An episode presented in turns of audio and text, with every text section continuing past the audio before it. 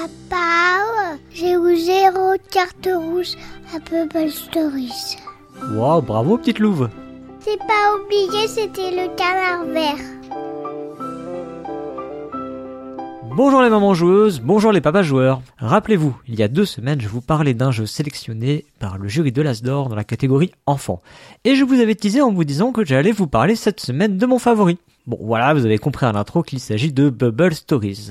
Je dois être honnête avec vous cependant, je n'ai pas eu l'occasion d'essayer Pimpon, le troisième de la sélection, et mes petits loups non plus. J'espère pouvoir vous en toucher un mot lors d'un débrief de Cannes réalisé pour Proxy Jeux, car à l'heure où cette émission est diffusée, je suis en chemin pour le Festival international des jeux de Cannes. Bubble Stories est un jeu de Matthew Dunstan qui se joue de 1 à 2 joueurs ou joueuses à partir de 4 ans. Dans ce jeu, votre enfant va vivre de petites histoires en une dizaine de minutes.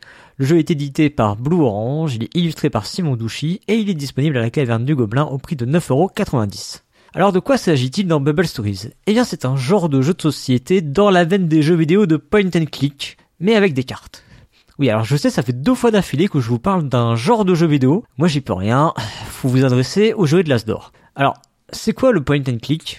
Est-ce que vous connaissez Days of the Tentacle, Monkey Island ou encore Les Chevaliers de Baphomet? Vous avez peut-être joué à un de ces jeux dans votre tendre enfance. Et désolé, ne me demandez pas de citer des jeux plus récents. J'ai malheureusement lâché l'affaire depuis un bon moment. Dans ces jeux, on va cliquer sur des objets à l'écran pour réaliser des actions. Parfois récupérer des objets, les assembler pour les utiliser à d'autres endroits. On va cliquer pour réaliser une action, etc., etc. Eh bien, dans Bubble Stories, c'est à peu près ça. Le jeu vous propose trois scénarios et un scénario dit tutoriel. Chaque scénario est composé uniquement de cartes. Vous prenez toutes les cartes de scénario, vous les étalez sur la table. Alors attention, contrairement à ce que le format poche de la boîte peut faire croire, ça prend de la place. Toutes les cartes sont donc placées face cachée, sauf deux, la carte représentant la scène de départ et celle représentant l'objectif à accomplir, qui consiste toujours en fait à trouver des personnes ou des objets. Ensuite, on va retourner des cartes, mais attention, on va pas retourner n'importe quelle carte. On va suivre une histoire qui commence par la scène de départ, qui nous présente certaines choses entourées d'une bulle. Et oui, le fameux Bubble Stories. Donc dans ces bulles, euh, vous allez pouvoir cliquer Enfin, euh, non, vous n'allez pas cliquer. Vous allez retourner sur sa face visible la carte qui matérialise l'objet qui était dans la bulle. Vous allez ainsi cheminer de bulle en bulle et donc de carte en carte avec la possibilité d'aller et venir sur n'importe quelle carte qui se trouve déjà face visible. Pas facile à se représenter mentalement, n'est-ce pas? Eh oui, c'est tout le problème de ces jeux qui apportent une certaine fraîcheur dans le hobby. Je vais prendre un exemple, celui du tutoriel. L'objectif de l'enfant dans le tutoriel est de récupérer son doudou et son cartable pour aller à l'école. Il y a très très peu de cartes hein, dans le tutoriel. L'action démarre dans la chambre de l'enfant avec deux bulles qui se présentent à lui. L'une permet de regarder le lit, l'autre d'aller vers la porte pour sortir. S'il se dirige vers le lit en retournant la carte du lit, il va trouver son doudou. S'il se dirige vers la porte, il trouvera ses parents qui l'attendent en bas de l'escalier avec de nouveaux choix possibles et ainsi de suite. Alors comme d'habitude, tentons d'analyser un petit peu ce jeu et voyons ce qu'il nous réserve. Un des aspects principaux du jeu, c'est son côté chercher-trouve. Ça, c'est un principe qui plaît beaucoup aux enfants. Ça leur rappelle le cache-cache, ça leur rappelle aussi des livres euh, dans le style euh, de ce qu'on peut avoir dans Où est Charlie, avec euh, des choses beaucoup plus simples. Hein. Il existe des, des ouvrages de style pour les enfants bien plus simples que Où est Charlie. Ça, c'est des choses qui leur plaisent assez bien. Mais Bubble Stories, en plus de ça, c'est un vrai jeu narratif pour enfants. Il nous raconte vraiment une petite histoire qui est adaptée à leur âge, dans laquelle l'enfant est acteur. Et je le disais parfaitement adapté à leur âge, et ce dès 4 ans, grâce à l'absence totale de texte et des histoires adaptées également à leur âge. Je trouve ce tour de force assez impressionnant. Parvenir à rendre un jeu aussi intuitif sans texte, pour moi c'est une vraie prouesse. Alors pour vous montrer tout ça, je vais me permettre de vous spoiler allègrement dans cette émission. Mais non, n'éteignez pas tout de suite. Je vais vous expliquer. Et pour ça, je vais aussi vous spoiler une des conclusions de cette émission. Ah, je sais, j'abuse un peu. Alors cette conclusion, c'est que Bubble Stories n'a aucun intérêt ludique ou scénaristique en tant qu'adulte. Le seul intérêt, c'est d'accompagner votre enfant comme pourrait le faire un maître de jeu dans un jeu de rôle avec ses enfants, euh, pardon, ses PJ, ses personnages joueurs. Et donc vous comprenez que bah, si je vous spoil l'histoire, euh, bah, en fait vous en foutez complètement. Et donc vous allez accompagner votre enfant avec euh, ce genre de questions. Alors voilà, tu es dans la chambre, tu cherches ton doudou. Est-ce que tu vas regarder plutôt dans le lit ou est-ce que tu irais plutôt vers la porte Hein? Est-ce que Où est-ce que tu aurais pu laisser ton doudou? Hmm? Donc, comme vous l'aurez sans doute compris, il vous faudra évidemment accompagner votre enfant sur les premières parties, mais il ou elle sera tout à fait capable de se débrouiller seul très rapidement. Seul? Eh oui, le jeu peut se jouer tout seul. D'ailleurs, on pourrait se demander si la mode du jeu solo gagnerait la catégorie aussi des jeux pour enfants. Il semblerait, car c'était aussi le cas, figurez-vous, d'Attrape Monstre, qui propose également une version solo, que j'ai omis dans ma chronique précédente, sans doute un acte de manqué, j'en doute pas. Euh, et donc cette version euh, solo d'Attrape Monstre, euh, que je trouve beaucoup moins justifiée en fait, hein, pour le coup, que dans Bubble Stories. Alors pourquoi me direz-vous?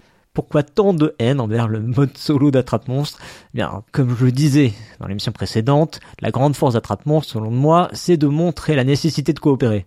Et donc, euh, coopérer seul, euh, ça n'a pas vraiment de sens. Bref, revenons à Bubble Stories. Parce que dans Bubble Stories, c'est tout autre chose. Car une fois qu'un scénario est joué, que vous avez accompagné votre enfant en lui disant qu'est-ce que tu en penses, on va d'abord sur le stand des canards, on va d'abord au manège, eh bien, on n'aurait pas vraiment envie de le faire deux fois, trois fois, quatre fois avec lui ou elle. Papa, on peut refaire. Votre enfant, en revanche, en aura envie. Et ça tombe bien, parce qu'il va donc pouvoir refaire ses histoires tout seul. Mais pourquoi faire Au-delà de simplement se raconter l'histoire, eh bien en fait, il y a un nouvel intérêt qui se crée dans Bubble Stories à partir de la deuxième partie. Parce que j'ai évidemment omis de vous dire quelque chose, volontairement, c'est qu'il existe un système de score dans Bubble Stories. On peut tomber dans des impasses, se tromper, euh, faire des erreurs, ou euh, simplement ne pas avoir de chance, et retourner donc de mauvaises cartes, qui sont des cartes avec un cadre rouge, qui sont autant de points négatifs si vous voulez. Et donc on peut rejouer en tentant de ne pas retomber dans les mêmes impasses, dans les mêmes panneaux. Et, des fois, ah, ah, on, sait plus où il y a les trésors. On découvre ainsi une nouvelle façon de jouer à Bubble Stories, qui s'apparenterait un peu en quelque sorte à du speedrun, ou à réaliser un score parfait. Et le jeu en fait se transforme en un jeu de mémoire, mais un jeu de mémoire long terme, moyen terme ou long terme. C'est-à-dire que votre enfant va mémoriser que sur le stand de la pêche au canard, eh bien c'est le canard vert qui euh, renferme la peluche qu'on est censé retrouver. Et donc euh, qu'il ne faut pas retourner le canard rouge par exemple. Et c'est assez intéressant parce que finalement la plupart des jeux pour enfants, on en a déjà parlé, s'appuient beaucoup sur des mécaniques de mémoire, mais des mécaniques de mémoire à court terme. Or, Bubble Squeeze, lui, s'appuie sur un principe de mémoire à moyen long terme. Et ça, alors non seulement les enfants aiment beaucoup raconter, euh, se raconter et euh, se faire raconter une histoire plusieurs fois, mais ils aiment aussi du coup ce côté euh, qui est assez valorisant de cette souvenu qu'effectivement c'est bien derrière le canard vert que se trouve la peluche et pas derrière le canard rouge. Bubble Stories, c'est aussi un jeu qui nous démontre qu'il va pouvoir peut-être nous emmener vers d'autres choses. Alors, ça c'est un petit, euh, c'est à la fois une petite critique que j'ai euh, de Bubble Stories et en même temps euh, un certain espoir. C'est-à-dire que le tutoriel est assez logique. C'est, je m'explique. effectivement, comme je le disais dans l'exemple, bah, c'est dans le lit qu'on va trouver le doudou, c'est assez logique. quand, l'enfant descend les escaliers, il voit sa maman et la télé. Alors on se dit effectivement, il est censé partir à l'école, donc c'est peut-être pas le moment d'aller regarder la télé. Vous voyez, ce sont des choses assez logiques. Donc en fait, le piège de la télé est logique, euh, que le doudou soit dans le lit, c'est logique. Mais ensuite, on tombe sur des histoires qui mettent en avant beaucoup de hasard. Je vais, je vais détailler rapidement les, les, histoires. Il y a une première histoire qui est une aventure de cache-cache dans l'école. Donc on va rechercher ses amis dans l'école. Dans cette histoire-là, il y a pas mal de hasard. En revanche, le système nous fait entrevoir qu'il est possible de glisser des indices visuels. Donc on voit par exemple les pieds d'un enfant qui dépasse à un endroit et on dit bah effectivement c'est un indice, l'enfant il doit être ici. Donc je, je vais chercher dans les scènes euh, ce moment où je vais voir cette bulle avec les pieds de l'enfant. Donc ça c'est quelque chose d'intéressant que nous fait comprendre le jeu et on pourrait imaginer des histoires comme ça toutes faites avec des systèmes d'indices visuels, euh, peut-être pour l'avenir donc.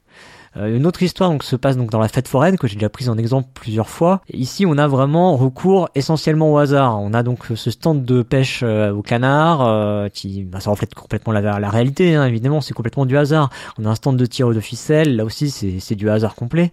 Mais dans cette histoire, il y a vraiment beaucoup beaucoup de hasard. Donc, on, on va plutôt s'en remettre au côté mémoire une fois qu'on aura joué la première partie.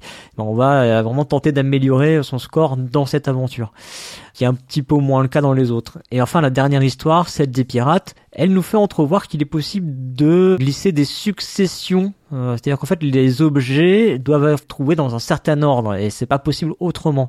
On va avoir besoin de certains objets pour pouvoir débloquer certains euh, passages en quelque sorte. On se rapproche beaucoup plus du point and click, donc l'idée sans doute à l'origine du jeu. Et donc en fait, je trouve que globalement, quand même, dans ces trois scénarios proposés, on a beaucoup beaucoup de hasard. Alors c'est pas du tout gênant pour les enfants, mais je trouve que c'est un petit peu dommage. Euh, J'ai un peu l'impression qu'on a pris un peu nos enfants pour des imbéciles et qu'il aurait peut-être été possible de faire au moins dans ces trois histoires une histoire qui s'appuie beaucoup plus sur de la logique comme celle du tutoriel finalement. Voilà, donc ça c'est un peu regrettable à mon sens. Mais ce que je trouve intéressant, c'est que, à n'en pas douter, on va pouvoir voir arriver d'autres numéros de Bubble Stories, Bubble Stories 2, Bubble Stories 3, Bubble Stories à la plage, Bubble Stories à la neige, Bubble Stories fait du ski, Bubble Stories dans le Bubble Stories a donc de nombreux atouts pour lui. On imagine, comme je disais, facilement des suites avec un système de jeu qui semble pouvoir s'étendre et me paraît assez souple pour proposer de nombreux scénarios divers et variés. On est face à un vrai jeu narratif jouable dès 4 ans et le jeu sait se renouveler avec à la fois cette dimension histoire et narrative et cette dimension de mémoire à moyen et long terme. Une chose plutôt inédite à mon sens dans les jeux de société. Bubble Stories est ainsi l'exemple parfait de ce qui me fascine et me passionne dans les jeux de société pour enfants, en tant qu'adulte. Car ces jeux pour enfants ont cette faculté à nous surprendre et à nous émerveiller dans leur conception. Alors en vérité, je ne sais pas si Bubble Stories remportera l'As d'or, je ne sais pas si Bubble Stories est meilleur, moins bien qu'Attrape-Monstre ou que Pimpon, peu importe. En tout cas, Bubble Stories a ma préférence personnelle, ça vaut ce que ça vaut, et ça me suffit. Voilà, dans deux semaines, vous aurez le droit à une rediffusion d'un ancien épisode paru dans les chroniques de Proxy Jeux. Dans un mois, c'est une nouvelle voix que vous devriez entendre dans Joueur Né. Quant à moi, je vous retrouve prochainement, et d'ici là, jouez bien, surtout avec vos enfants.